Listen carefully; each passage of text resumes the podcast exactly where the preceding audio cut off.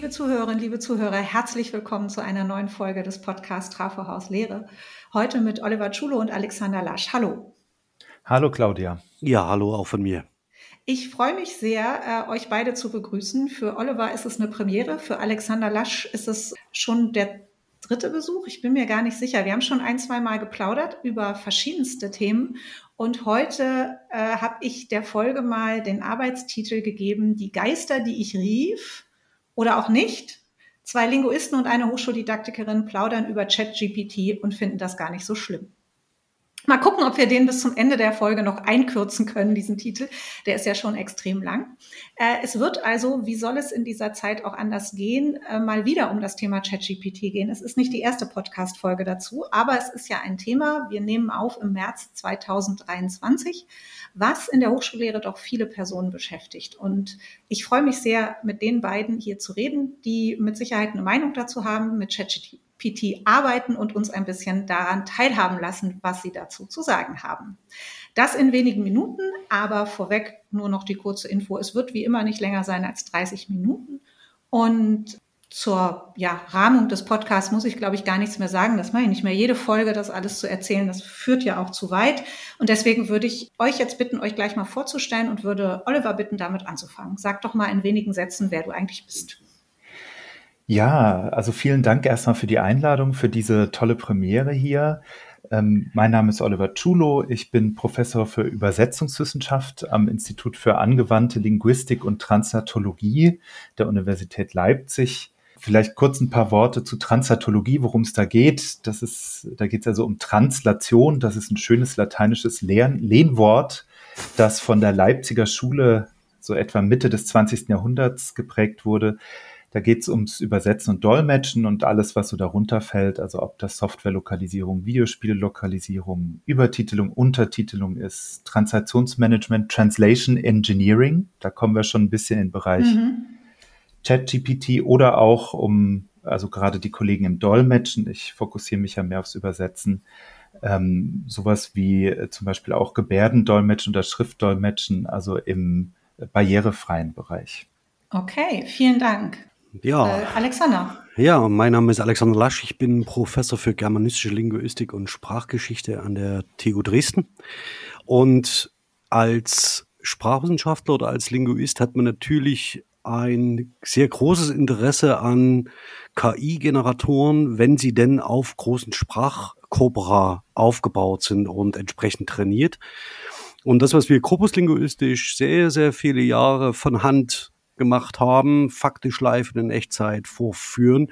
Insofern haben wir, glaube ich, alle oder da spreche ich, glaube ich, für viele KollegInnen, ähm, äh, sind wir fasziniert von dem, was wir da vor uns sehen, weil wir zum einen, glaube ich, die Technik, die dahinter steht, begreifen, zu, um, zum anderen aber wissen, dass wir die in unseren engen hochschuldidaktischen Rahmungen nicht auf gleiche Weise nachbauen können. Das heißt, wir sind mehr oder weniger Nutznießerinnen dieser Entwicklung jetzt und frohlocken so ein wenig, wo denn die Reise in diesem Jahr noch hingehen mag. Also ein bisschen was haben wir ja schon gesehen.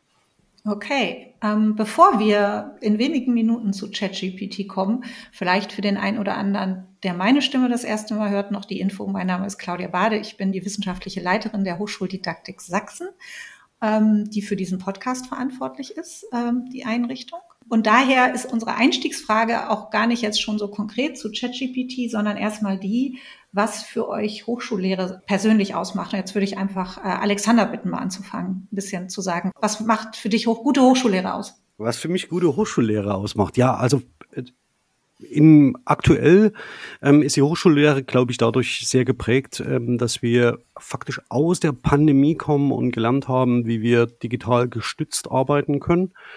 Und es hat sowohl die ich sag mal so, die Defizite unserer technischen Ausstattungen gezeigt, als auch die Probleme, die wir mit, ich sage jetzt mal ganz vorsichtig, traditionellen Lehrformaten haben. Und ich würde im Moment, glaube ich, zwei Richtungen sehen, in denen ich im Moment arbeite. Das heißt, wie kann ich digital gestützte Hochschullehre besser in den Alltag integrieren und leichter in den Alltag integrieren? Und vor allen Dingen, wie können wir auf neue Modellarisierungen von Curricula schauen? Das heißt, wo haben wir kleinere projektbezogene Arbeitsmöglichkeiten, können in neuen Räumen arbeiten ähm, und insgesamt äh, partizipativ und kollegial eher auf Augenhöhe operieren und uns ein bisschen auch in die wissenschaftlich interessierte Öffentlichkeit hin bewegen. Also dass wir nicht mehr nur ähm, uns als Ausbildungsstätte oder als Bildungsinstitution begreifen, sondern als Player im gesellschaftlichen Diskurs, wenn es um die Wissensgesellschaft geht. Das vielleicht so ganz knapp. Mhm. Oliver, bei dir, was ist das, wo du in wenigen Sätzen sagen würdest, was für dich gute Hochschullehre ausmacht? Ja, ich breche das mal auf die Einzelperson runter und ich setze mal bei mir an. Also ich habe Lust, da vorne zu stehen. Ich habe Lust, äh, den Leuten was zu vermitteln, mit denen Dinge durchzudiskutieren, äh, zu durchdenken, auch mal auseinanderzunehmen oder auch mal zu sagen, das ist ganz toll, damit können wir was anfangen, das können wir mitnehmen. Ich bin sicher mehr so der Lehrtyp äh, Botschaften senden das unterscheidet mich äh, von Kollegen, die zum Beispiel äh, lieber oder gerne sehr detailverliebt arbeiten. Ich glaube, wenn die Studis davon einen guten Mix kriegen, dann haben wir schon mal eine Sache ganz gut gemacht. Mhm. Vielen Dank schon mal dafür. Da sind schon ein paar Vorlagen auch drin, auf die wir vielleicht gleich nochmal zurückkommen in unserem mhm. Gespräch. Witzigerweise, das ist ja in dem äh, Arbeitstitel schon klar geworden, als ich äh, in die Vorbereitung dieser Folge gegangen bin, fiel mir aus irgendwelchen Gründen Goethes Zauberlehrling ein. Und dort gibt es ja die Zeile, Stock, der du gewesen, steh doch wieder still. Wie sind denn eure Einschätzungen zu ChatGPT? Gibt es bei euch schon den ersten Wunsch danach, äh, doch, dass es doch wieder stillstehen möge? Ah, das weiß ich nicht. Also ähm, ich denke, dass ich denke, dass wir uns gerade in einer, in einer sehr trügerischen Stille bewegen. Also im Moment flackert an der einen oder anderen Stelle wird mal so die Verbotsfahne äh, äh, rausgehalten hinter der Barrikade. An der TU Dresden, wenn ich das so vorsichtig einschätzen darf, schaut man gespannt, erwartungsvoll darauf, wohin sich die Lage entwickeln mag. Mhm. Und ich kann mir, ich kann mir nicht vorstellen, dass zumindest in der Linguistik ernsthaft jemand sagt, wir drehen das Rad zurück. Also wir müssen eher, glaube ich, damit äh, lernen umzugehen. Und die Metapher des Zauberlehrlings ist natürlich insofern interessant, als man sich schon fragen kann. Ich habe auch ein bisschen drüber nachgedacht, als du das also faktisch in den Raum gestellt hast, und ich musste sofort an Fantasia denken und Mickey Mouse Fantasia und den Zauberlehrling. Ähm, wer den nicht gesehen hat, bitte nachholen. Vielleicht äh, das rührte aus einem Missverständnis her. Also das heißt, der Zauberlehrling wendet ja aus einem Missverständnis heraus, dass man einfach nur bestimmte Handlungen adaptiert, den, den Gegenstand oder die Kraft, die damit verbunden ist, falsch an. Ja, mhm. und das heißt, ähm, möglicherweise liegt darin der Schlüssel dieser, dieser Metapher, dass man sich schon darüber nach, äh, Gedanken machen muss, was man mit dem Werkzeug macht, also und wozu man es einsetzt und nicht, dass man es blind adaptiert und tatsächlich sich von vornherein hinstellt und sagt, hier ist das Ergebnis, guten Tag, ich bin raus. Also das ist insofern ein sehr spannendes Bild und ich glaube, dafür ist der Zauberlehrling Goethes echt eine, eine sehr, sehr schöne Metapher. Okay, bevor ich da gleich weiterfrage, erstmal die Chance von Oliver dazu auch noch was zu sagen oder vielleicht noch auf einen ganz anderen Aspekt äh, einzugehen. Ja, also nee, also wenn wir das Rad zurückdrehen wollten, dann müssten wir ja viele Jahrhunderte zurück, was jetzt mein Fach angeht. Also der erste oder der früheste Beleg, den ich kenne, wo jemand die Idee für eine Übersetzungsmaschine hat, ist aus dem 13. Jahrhundert. Mhm. Bestimmt auch äh, schon vorher. Dann taucht das zwischendurch mal wieder auf und äh, immer mal wieder und schon in den 1950ern ging es los, dass man zu technologischen Tools im, im Rahmen gerade der Übersetzung geforscht hat. Ne? Also Termdatenbanken, sogenannte mhm. Übersetzungsspeicher und so. Der Begriff Posteditieren, Nachbearbeiten von maschineller Vollübersetzung fällt nicht lang danach. Ähm, ich mache mal einen Sprung direkt nach heute. Ne? Ja. Ähm, also beziehungsweise ich mache mal eine Zwischenstation. Die Europäische Union fängt an den, ab, ab den 1970ern an, ernsthaft mit, mit solchen Dingen, also mhm. auch schon mit Vorläufern, aber dann auch, auch gerade in die automatische Übersetzungstechnologie zu gehen. Seit den 2000ern, da, da hat die Qualität so irgendwie ähm, doch deutlich zugenommen. Ist es, ein, ist es ein ernsthaftes Thema im Fach? Und diese äh, Phase, um jetzt zu diesem, äh, zu diesem Gefühl, ne, Stock, der du gewesen, steh doch wieder still. So diese Phase der Angst, die da auch durchaus drauf folgt, die ist, glaube ich, bei uns eigentlich auch schon durch, äh, schon eine Weile, weil äh, zwei Dinge passiert sind. Also man hat äh, begonnen zu verstehen, äh, schon, schon vor einiger Zeit, was denn so die Differenz zwischen Mensch-Maschine ist, aber gleichzeitig auch äh, so also die neuen Möglichkeiten zu erkennen. Also es sind äh, viele unterschiedliche, vielfältige neue Berufsfelder entstanden. In der Lehre kann man auch tolle Sachen machen. Ähm, da kommen wir nachher noch drauf, mhm. die man vorher so noch nicht machen konnte. Und ich muss ganz ehrlich sagen, ähm, mich hat so ein Begeisterungsgefühl erfasst, das ich so schon lange nicht mehr hatte. Das ist, das ist, glaube ich, genau der Punkt. Und also wenn ich vielleicht noch ganz kurz darf, also bei, bei uns, also vielleicht mal ganz kurz, die Linguistik und die Übersetzungswissenschaft oder die Translationswissenschaft sind jetzt nicht so weit voneinander weg, ja, ähm, sondern stehen sich eher sehr nahe. Bei uns mhm. ist das äh, faktisch ganz genauso. Also das heißt, wir haben auch früheste Automatisierungstechniken und Versuche. Und ich glaube, am wirkmächtigsten ist das Paradigma der generativen Grammatik von Noam Chomsky, ja, seit Mitte, der 19, äh, Mitte des 20. Jahrhunderts, in dem er Sprachwissen als Rechenmodell konzipiert oder als das Modell einer Rechenmaschine. Und das Ganze prägt das ganze 20., die zweite Hälfte des 20. Jahrhunderts, bis man dann und bringt vor allen Dingen die Computerlinguistik, ich will jetzt nicht sagen hervor, aber bringt die entscheidenden Ideen, die die Computerlinguistik so beflügelt und bis heute äh, maßgeblich prägt. Und möglicherweise wäre das überhaupt nicht denkbar gewesen ohne den, den Ansatz von Noam Chomsky, also dass es in der gleichen Weise produktiv wird. Und unsere Angst ist längst vorbei, denn es hat sich auch gezeigt, wo die Grenzen der Korpuslinguistik liegen.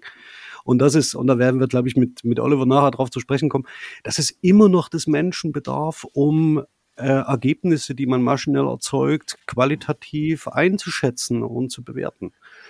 Und das wird, glaube ich, auch eine ganz wichtige Rolle sein, die wir den Studierenden äh, im Studium klar machen müssen, dass sie nicht das Gefühl haben, jetzt wird alles maschinell abgestellt und dann sind sie fertig. Mhm. Ich hätte an dich noch eine Frage, Alexander. Ja. Ob, ob deine Erfahrung so ähnlich ist. Eine ein toller Nebeneffekt von, also des Aufkommens dieser Sprachmodelle, ne? also mhm. schon vorher Bird äh, ja. äh, und, und, Lambda, wie jetzt das neue heißt, und ChatGPT oder GPT ja eigentlich ja. anfänglich, ähm, ist, dass äh, man sich auf einmal zumindest für die, für die Transatologie auf einmal wieder interessiert. Also ich habe jahrelang versucht, diese ganzen Themen äh, irgendwie mhm. so an die Menschen da draußen zu bringen, weil ich merkte, was sich für mich geändert hat, ist, ich muss mehr äh, so eine Wissenschaftskommunikation in der Breite machen. Also nicht nur für mhm. interessierte Laien, ne, mhm. ne, sondern wirklich so in der Breite. Also was, was steckt denn hinter diesen Sprachmodellen, die man marketingtechnisch als KI gelabelt hat. Ne? Ja, und genau. was können die, was können die nicht, wo helfen die uns, mhm. wo dürfen wir uns nicht auf sie verlassen und so weiter und so fort. Und, und ganz plötzlich seit ChatGPT kriege ich auf einmal Presseanfragen, ohne dass ich was dafür tun muss. Also das, das zum einen, also ich glaube, die, die, das deutlich machen, dass dahinter ein Sprachmodell liegt. Ja, ein Entscheidungsunterstützungsalgorithmus, der auf Sprachdaten lernt und dann bestimmte sprachliche Formulierungen prognostiziert. Also auf der Basis von Wahrscheinlichkeiten und Assoziationsmaßen. Das ist etwas, das man, glaube ich, in der Öffentlichkeit viel, viel stärker in den Vordergrund schieben muss. Und dann werden Linguisten angefragt. Klar, ist mein drittes Gespräch die Woche. Das ist so der, das ist so der Kontext. Und ich glaube ja auch, dass wir im Fach im Moment schon wieder ganz andere Probleme haben, Claudia. Bei uns geht es nämlich, äh, bei uns geht es nämlich zum Beispiel um die Frage, wie wir semantisch annotieren können. Okay. Ja, das, bis, das, was wir jetzt sehen, das sind so Wortähnlichkeiten, also Word to mhm. ist, ist, so der, der, der, das Stichwort. Und NLP, also äh, Natural Language Processing. Ähm, aber die Maschine schlägt uns Cluster vor von äh, ähnlich sich verhaltenden Entitäten, also wie Wörtern oder sowas. Mhm. Aber das sagt noch nicht, welche Cluster oder wie ich die Cluster bezeichne, da hilft mir das gar nichts. Dafür brauche ich dann eine linguistische Fachdiskussion, die auch Semantik mhm. zum Beispiel einschließt. Äh, und da sind wir weit weg von Automation. Okay, jetzt muss ich aber doch mal wieder zurück zu dem Thema Hochschullehre und da ihr beiden da Experten seid und das ja auch schon angedeutet habt, ich mich zwischenzeitlich natürlich gerade frage, ob ich den Podcast umbenenne von Mickey Mouse zu Chomsky ähm, innerhalb, innerhalb von zehn Minuten. Okay. Und was Chomsky wohl zu ChatGPT sagt, äh, aber das äh, verlinken wir dann in den Show Notes. Ähm, Ach, da wäre begeistert. Ihr habt beide angesprochen zwei total spannende Faktoren, nämlich Alexander, du hast angesprochen diese Frage, was macht man denn jetzt mit dem Werkzeug? Also was ändert sich auch für euch als Hochschullehrende? Mhm. Ähm, das Werkzeug ChatGPT ist da. Wir haben schon, eigentlich waren wir uns alle drei relativ äh, einig, geht eh nicht zurücknehmen, wollen wir auch gar nicht. Äh, Oliver, du hast gesagt, das hat auch bei dir gerade noch mal eine Begeisterung ausgelöst und ich glaube auch oder hatte ein, den Eindruck auch für die Lehre und damit mit Studierenden dran zu arbeiten, so wie du gerade auch besprochen beschrieben hast, wie du Hochschullehre und deine Hochschullehre oder gute Hochschullehre verstehst. Aber was macht man jetzt konkret mit Studierenden, dass sie eben nicht nur einfach ein Werkzeug adaptieren? Was bedeutet das für eure Lehre? Ich sagte ja schon, wir nehmen auf im März 23. Ich vermute, so wie ich euch beide kenne, das Sommersemester nimmt schon sehr konkrete Formen an. Könnt ihr es nochmal konkret verdeutlichen, was das für eure Lehre bedeutet? Magst du ja, ne? Ja, okay. Ich kann eigentlich sogar ins Wintersemester zurück. Äh, nee, fang ruhig an, Oliver. Also, Alexander, wolltest du Nee, nee, nee, nee. Äh, starte ruhig. Ja, gut. Äh, ich kann eigentlich sogar schon ins Wintersemester zurückgehen. Äh, also in die Zeit ähm, fällt ja die Veröffentlichung von ChatGPT. Äh, ich habe also wirklich, will nicht lügen, zwei oder drei Tage später äh, das schon äh, in meine Vorlesung Translationstechnologie mit reingenommen. Ähm, wirklich im, im, im Kaltstart, ein bisschen im Blindflug, ohne jetzt genau die Möglichkeiten zu kennen und habe dann so die Frage gestellt, also welche Fragen wollt ihr denn an ChatGPT stellen? Ne? Und das war so die erste Be Begegnung damit. Zum Glück lief aber parallel noch ein anderer Kurs, den ich, den ich auch gleich beschreiben kann. Und beides hat so ein bisschen, hat unterschiedliche äh, Ansätze. Das eine ist, und da, das werde ich sicher noch weiterentwickeln, also die Frage, mhm. wie kann man so ein Tool gewinnbringend verwenden? Was kann man daran schön erkennen? Ich gebe mal ein Beispiel aus der maschinellen Übersetzung, das schon länger bekannt ist. Ähm, es ist sehr interessant, äh, wenn man aus einer Sprache, ja. die Geschlecht grammatikalisch wenig oder nicht ausdrückt, ins Deutsche mhm. übersetzt, dann zeigt sich ganz stark so ein Gender Bias. Ne? Also das englische The Doctor wird immer zu Doktor, The Nurse wird immer zu Krankenschwester, der Clever Pianist wird zum schlauen Pianisten und okay. der Sexy Pianist wird immer zur Sexy Pianistin. Das heißt, man kann die Ausgabe solcher Tools wahnsinnig gut nutzen, um mal zu schauen, welche, welche Perspektiven, Vorurteile, mhm. ähm, Stereotype und so weiter sind denn implizit in den Texten, mhm. die ja verwendet werden, um solche Modelle zu trainieren.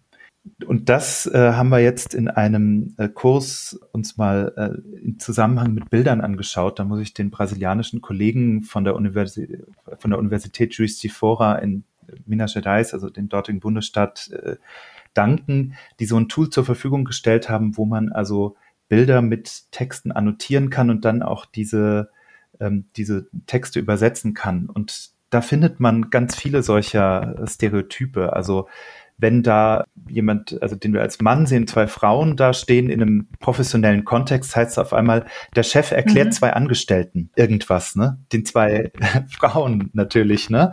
Mhm. Während wenn da drei Männer stehen, dann heißt Kollegen tauschen sich untereinander aus, obwohl man gar keinen genauen Hinweis darauf hat, ne? Was da eigentlich passiert.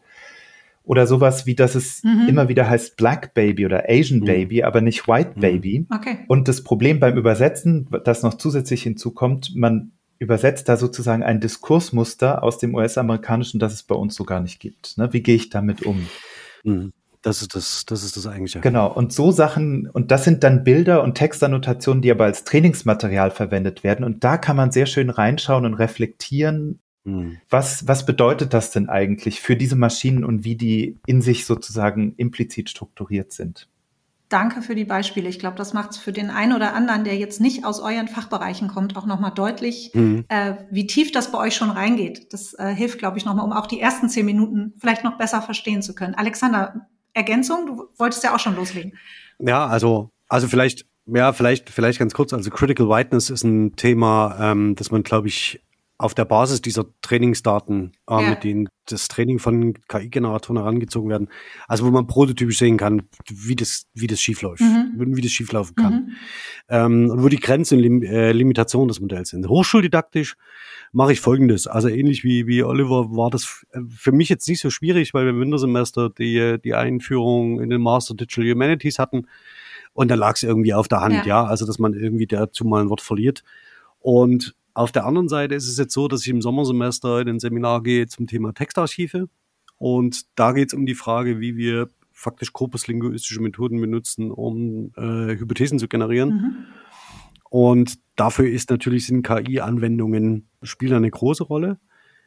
Zum Zweiten nutze ich das aber auch dafür, um zu sagen, wir haben äh, Planungs- und Arbeitshilfen, die wir nutzen Mhm. können. Also das heißt, bitte transfer oder bitte generiere mir doch mal aus diesem Text zum Beispiel ein XML-File.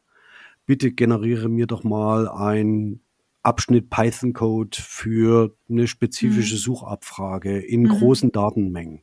Oder fasse mir XY zusammen. Also das heißt, es gibt ja neben ChatGPT ähm, und das halte ich für wesentlich schwieriger, chatpdf.com, das könnt ihr gerne mal testen. Da kann man sich mit hochgeladenen PDFs unterhalten Mhm. unter anderem mit den eigenen, aber eben auch mit Fachartikeln. Und wir haben in der Linguistik so kleine Fachartikel, so 20 Seiten.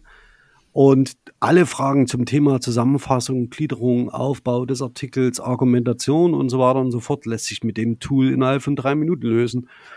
Und deswegen geht es vor allen Dingen um die Reflexion in der Lehre, was man damit erzielen kann. Also das heißt, welche Arbeitserleichterung habe ich ganz konkret als Studierender und an welchen Stellen, und das hat Oliver schon angedeutet, muss ich jetzt kreativ damit umgehen. Mhm. Ja, also das heißt aber, weil wir über Prüfungsformate und sowas, das kommt ja gleich hinterher.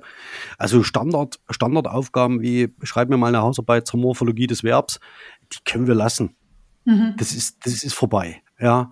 Und es geht eher um die Herausforderung von kreativen Potenzialen, die man mit diesem Tool ähm, oder mit diesen Tools, muss man ja sagen, also mit der Vielzahl Mhm. von Tools bekommt. Und um das transparent äh, zu machen, was man an welcher Stelle zu welchem Zweck eingesetzt hat. Also das wird dazugehören, dass man das, dass man das offenlegt. Okay, äh, jetzt hast du mir im Grunde eine gerade schon eine Antwort gegeben auf eine Anschlussfrage, die ich gehabt hätte, nämlich ob die trügerische Stille, die du ersten Mal angesprochen hast, sich auch und vor allem auf das Thema Prüfungen bezieht. Ja, auf jeden Fall. Da sehe ich halt gerade noch die Herausforderung, oder ich sehe gar keine Herausforderung, ehrlich gesagt, aber ähm, du hast es ja damit schon ein bisschen beantwortet, dass du über die Kreativität gesprochen hast, äh, Kreativität Hm. von Studierenden, aber auch von Hm. Lehrenden. Äh, ich würde mir Hm. jetzt gerade selber den Schuh anziehen, da könnt ihr mir jetzt aber sagen, ob ihr beide mir den Auftrag eigentlich gerade so oder so die Idee geben wolltet, auch eine Idee oder eine Aufgabe für die Hochschuldidaktik, Lehrende fit zu machen, kreativer damit umzugehen.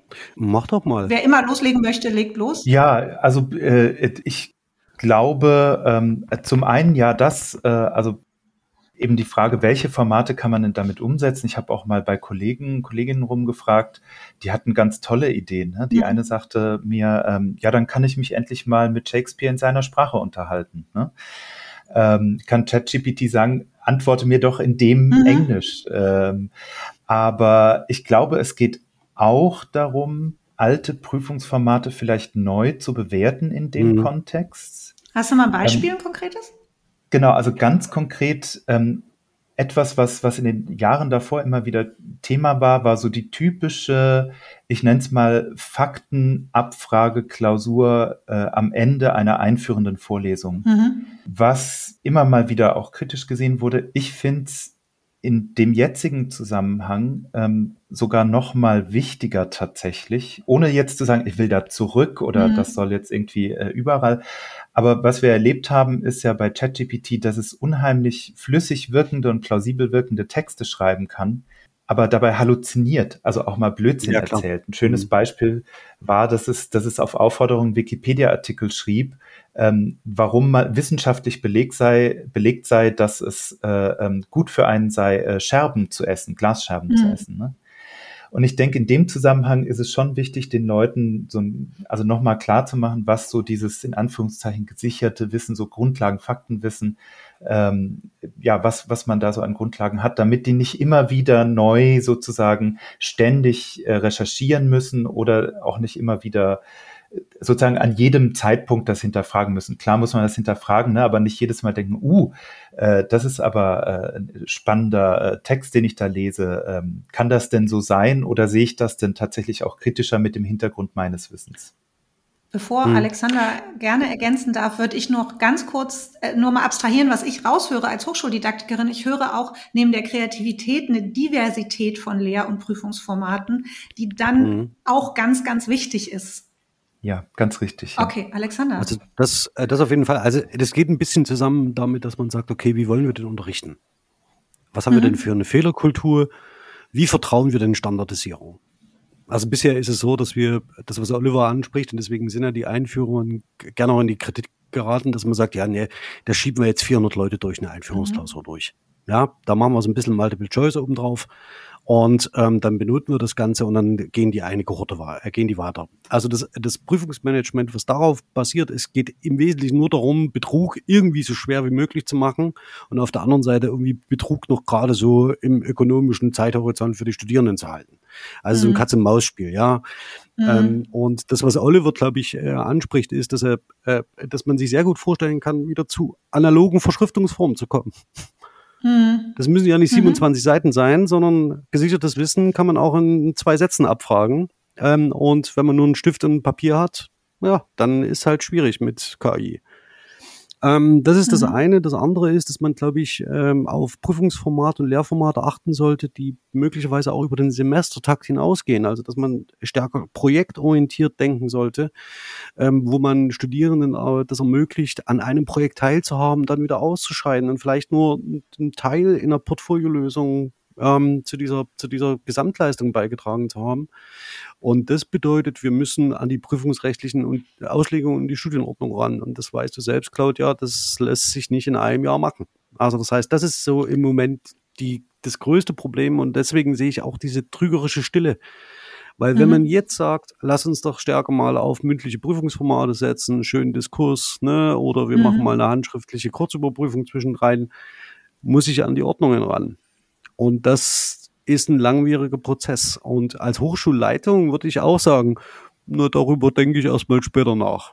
Also, dass das möglicherweise Ende des Jahres, ja, und das ist so der Zeithorizont, den wir uns vielleicht setzen sollten, ähm, vollkommen anders aussieht, ja, ja. die Lage.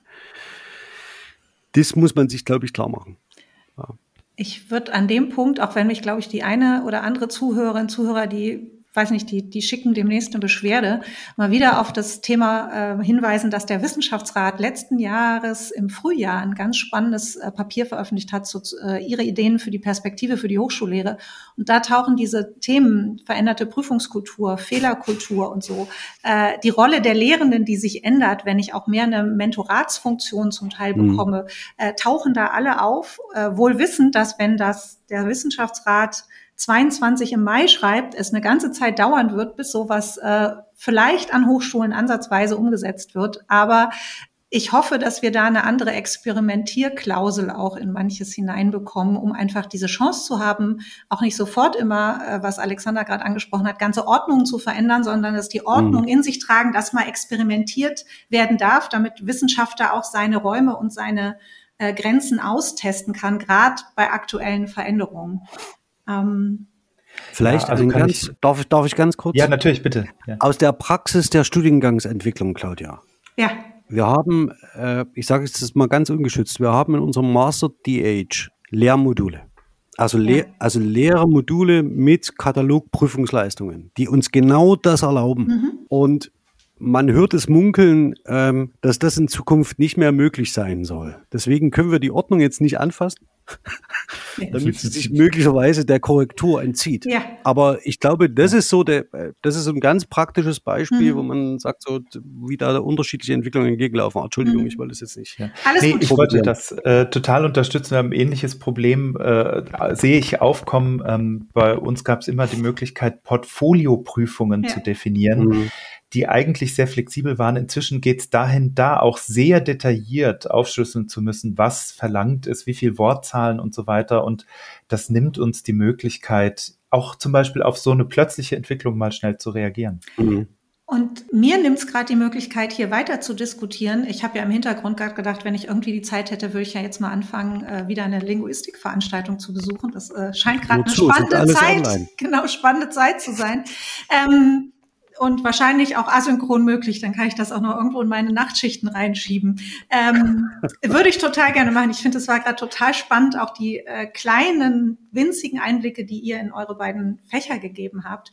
Aber äh, mein Problem ist, wir haben schon unsere halbe Stunde voll. Und ich würde euch gerne, wie allen auch, die Abschlussfrage stellen und würde Oliver bitten zu starten, welches Wort, und es geht mir wirklich um ein Wort, sollte denn häufiger in der Hochschule verwendet werden und welches seltener? Mhm. Also äh, vorsichtiger und weniger inflationär sollte man Exzellenz verwenden. Mhm. Und häufiger finde ich solide, solide Grundlegung, ja. aber zum Beispiel auch, äh, also bei Studierenden, aber auch solide Personalausstattung, um solchen Herausforderungen wirklich auch begegnen zu können. Alexander. An erster Stelle für mich Partizipation. Mhm. Ja, also gute Hochschullehre sollte partizipativ sein. Und in dem zweiten würde ich mich Oliver anschließen, allerdings mit einer anderen Nuancierung. Ich würde ein bisschen Druck rausnehmen. Mhm. Also die Hochschul, die Hochschulzeit und das Studium dienen dazu, dass sich Menschen entfalten dürfen. Und wir bieten ihnen dafür einen sicheren Raum. Mhm. Und ähm, der Druck kommt früher oder später sowieso. Und das müssen wir uns, glaube ich, klar machen. Oder okay. stärker klar machen als bisher. Vielen herzlichen Dank. Ich habe nicht gedacht, als ich den Podcast vorbereitet habe mit euch beiden, dass wir über Mickey Mouse reden, über Chomsky, dass wir vom Zauberlehrling auf das wäre vielleicht noch nahe gewesen, auf Kreativität kommen, aber dass es auch so viel um mhm. Diversität ging. Das finde ich super spannend und ich hoffe, dass viele Lehrende und Studierende, die den Podcast hören, Ideen und Anregungen für ihre Lehre im Sommersemester, im Wintersemester, wann auch immer bekommen haben. Falls sie die nicht bekommen haben, falls sie sich andere Themen wünschen, schicken Sie uns einfach eine E-Mail, sagen Sie Bescheid. Wir laden gerne Gäste in den Podcast ein, auch gerne Gäste wieder, wie Alexander. Vielen Dank, dass du da warst. Oder neue Gäste wie Oliver. Ich freue mich sehr auf weitere Diskussionen mit euch, nicht nur im Podcast, sondern auch in anderen Formaten und sage vielen, vielen herzlichen Dank für eure Zeit. Es verging wie im Fluge. Vielen Dank. Ja, sehr gerne und gern wieder. Also falls es noch äh, Themen gibt, die in dem Dunstkreis für die Hörer interessant sind.